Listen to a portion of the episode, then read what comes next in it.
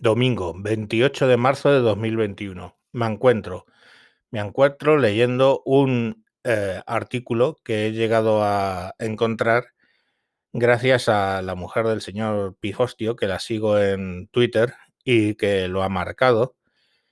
Yo sigo a este, a este grupo que se llama Dolza Cataluña, que son gente pues que hablan en catalán, viven en Cataluña, son catalanes, pero no son independentistas y están en contra de ello.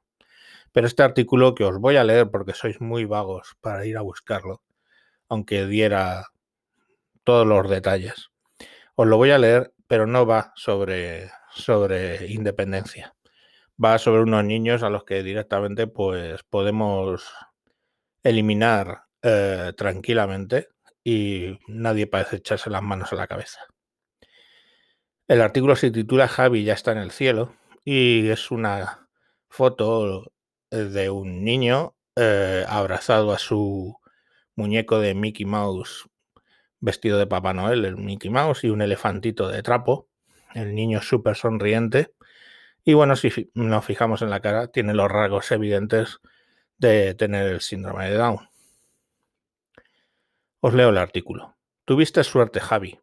Tus padres no te recibieron como un problema a eliminar, sino como un regalo el mejor regalo, de esos que te hace el amigo del alma al final de la fiesta porque quiere que seas siempre feliz. Regalazo. Tus padres lo iban a tener chupado para dejarte lo más cerquita posible del cielo. Mira que no imaginar que al cielo les acercarías tú. Tuviste suerte, pero más la tuvieron ellos y tus siete hermanos, y primos, tíos, abuelos, amigos del cole, profesores, vecinos, médicos, enfermeras, sacerdotes. ¿Cómo hacías para que toda esta gente se hiciera mejor al verte, Javi?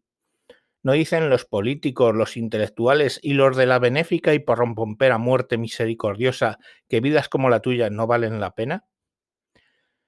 Ocho añitos y tres con leucemia. Te salió el día antes de tu cumpleaños, el 12 de noviembre de 2018. ¿Cuánta vida has pasado en el hospital, Javi? ¿Uno? ¿Dos años? El último sin apenas juguetes ni visitas por lo del virus. Tus amiguitos del cole cogieron tu foto durmiendo en la cama de la UCI, la convirtieron en cromos como con un Madre del Cielo cuida de Javi y se dedicaron a pegarla por todas partes para que nadie se olvidara de rezar por ti. Qué gusto ver luchar a tus padres sin desesperar jamás. Qué fiesta de amor has montado, Javi. La quimio no funcionó. Las médulas compatibles de tus hermanos no eran la solución. Las células CART-T fallaron. Navidades entubado. Ocho triples de medicación clavados en tu cuerpecito sedado. Edema pulmonar, hígado hinchado, tax, analíticas cada 15 minutos, fiebre, cáncer en todo tu cuerpo. Qué dolores, ¿verdad, Javi? Y tú bebiendo agua de Lourdes con el peluche de Mickey tumbadito a tu lado. Parecía que mejorabas y a principios de marzo volviste a casa. Pero te llamaban desde la casa de verdad, la que es siempre, para siempre la del cielo. Y antes de partir, tu mayor deseo, ir a Lourdes con tu familia para ver a la Virgen en su gruta, como la que te hicieron tus padres en el jardín de casa, pero de verdad. Hasta te disfrazaste de médico para ayudar a los enfermitos que encontraras. Y la semana pasada la primera comunión, en casa y encorbatado, con merienda para todos los amigos. Y ya puestos también la confirmación y la extrema unción, que ibas a necesitar toda la fuerza estos últimos días por aquí. El cura dijo que la confesión no hacía falta, que los ángeles no la necesitan. El dolor, el dolor en todo tu cuerpecito cuando se acababa la morfina, el dolor de tus padres y hermanos al ver cómo te ibas, como el que tuvo María en esa Semana Santa que ya empieza y que vivirás junto a ella en el cielo y la alegría de la resurrección y del encuentro.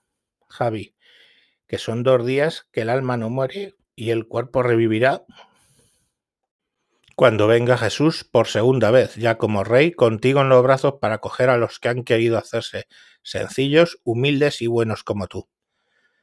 Gracias, Javier María Barroso Traumuns, acompáñanos al cielo y sal a recibirnos a todo gas en tu moto cuando lleguemos. Dolza, triste pero esperanzada, Cataluña. Bueno, el, artículo nos podrá gustar o no.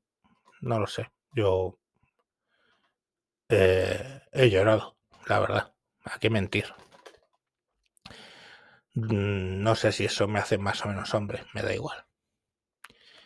Pero la cuestión al final es, bueno, este niño lo cuentan desde la clave familiar, que es religiosa, de cristiana. Pero al final es una vida que merece ser vivida. Es una vida que ha dejado un buen recuerdo en sus padres, una vida corta, pero que ha dejado un buen recuerdo en todos.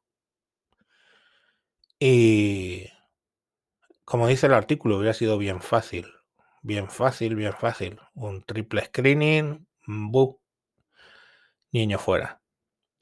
O un, una miocentesis, si se les pasó el momento de la, del triple screening y niño fuera.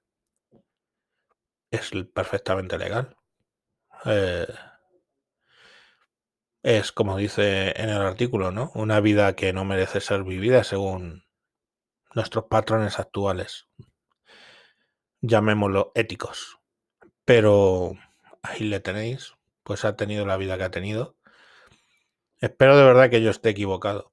Es de esas veces en las que digo, espero estar equivocado. Que en mi agnosticismo, rayando en el ateísmo, esté equivocado y ese niño esté viviendo una vida mejor en algún sitio y que algún día se reúna de nuevo con sus padres.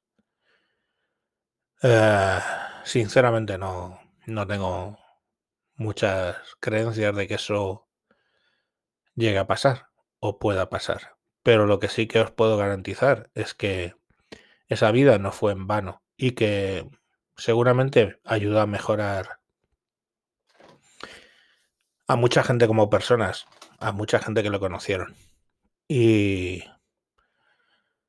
bueno, si nos llamamos humanos eh, y entendemos que no hay sitio para esos niños en la Tierra, pues creo que eso es una hipocresía muy grande y un error descomunal. Venga. Eh, un saludo y hasta próximos capítulos. Adiós.